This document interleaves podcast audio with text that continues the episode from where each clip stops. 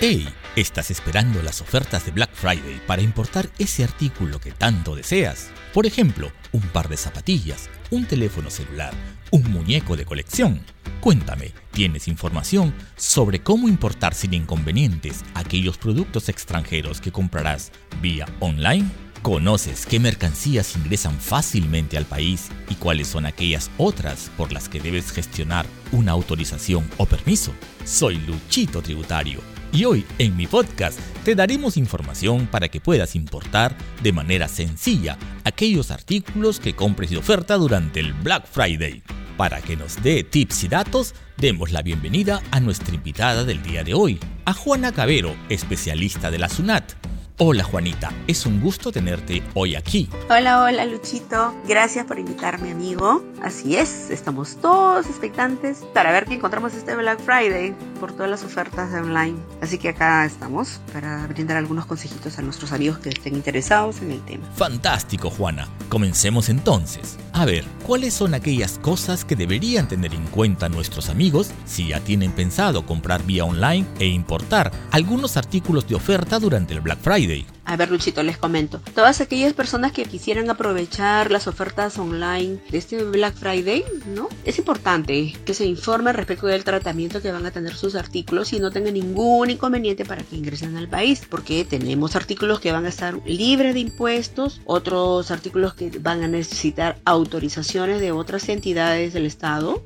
y otras que sí definitivamente no van a poder ingresar, que son las mercancías prohibidas los artículos prohibidos, por ejemplo, que no pueden ingresar al país, estamos eh, hablando de autopartes usadas, ropa usada, los juegos pirotécnicos, los explosivos, eso no puede ingresar de ninguna manera.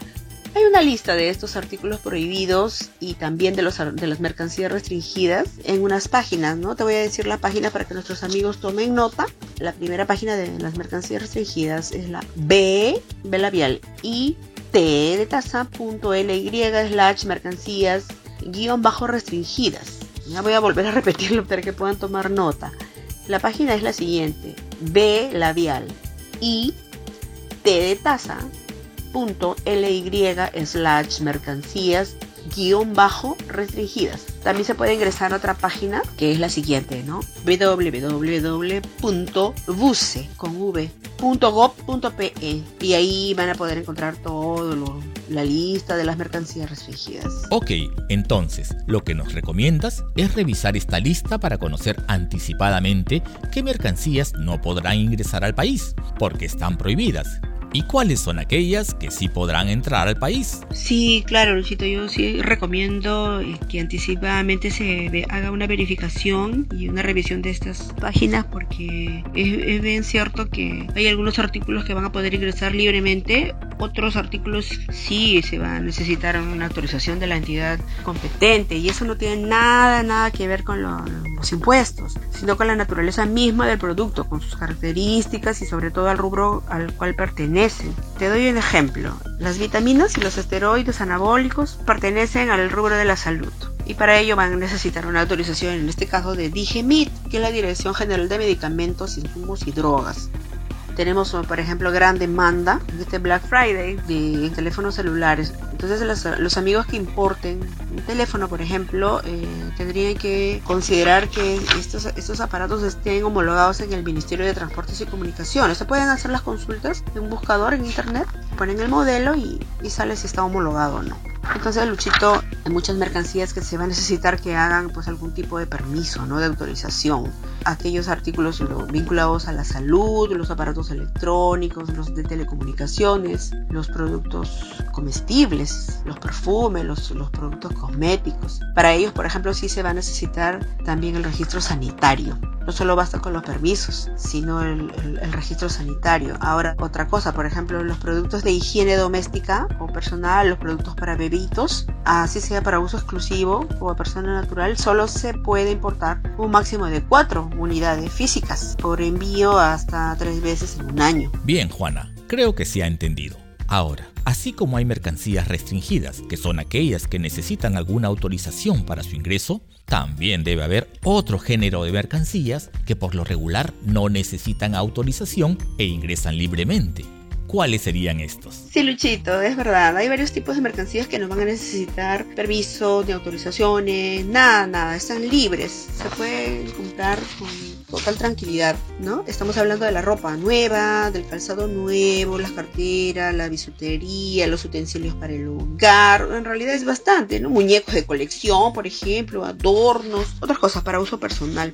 Pero también eh, quisiera contarle a los amigos que están a punto de adquirir estos artículos y pendientes de las ofertas del Black Friday que hay algo que deben tomar en cuenta y que es muy importante a la hora de importar, que son los impuestos. Por supuesto, Juana. Danos más detalles sobre este punto. A ver, mira, Luchito. Nuestros amigos deben saber que las importaciones de compras con un valor de hasta 200 dólares están libres de impuestos. Vamos a poner un ejemplo. Si compras una casaca cuyo valor de oferta es de 100 dólares, este artículo no va a pagar ningún impuesto por su ingreso al país. Ahora, si tú haces una compra mayor a 200 dólares, ¿no? Por ejemplo, a partir de 201 dólar y menor a 2000 dólares, entonces al momento de la importación, con una declaración simplificada se va a aplicar a un impuesto de 4% sobre el valor del producto más el IGB. Ese es un excelente dato para tener en cuenta en esta fecha de Claro que sí, Luchito. Ahora por último sí me gustaría recomendarles a todos tus seguidores respecto del medio que van a escoger para el envío de los productos comprados. Si compran artículos cuyo costo es hasta 200 dólares, les puede resultar conveniente usar los servicios de las empresas de entrega rápida o el servicio postal, ya que asumen los trámites de la importación y el comprador solo se preocupa de recibir su producto.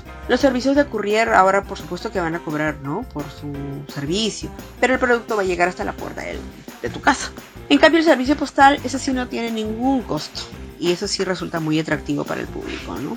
Entonces, para concluir, eh, durante este Black Friday, si compras un artículo de libre ingreso y para su importación escoges el servicio postal, no vas a tener que pagar ningún impuesto y todo va a resultar muy rápido y muy sencillo. Excelente, Juana. Muchas gracias por la información que nos has brindado el día de hoy. Estamos muy contentos con tus tips y consejos. Ay, no, Luchito, muchas gracias a ti por la invitación. La verdad que me he sentido muy a gusto estar aquí en tu podcast. Y será hasta una próxima oportunidad. Gracias. A todos nuestros seguidores les agradezco por su atención y nos encontraremos en una siguiente edición de Luchito Tributario. Hasta la próxima. Chao.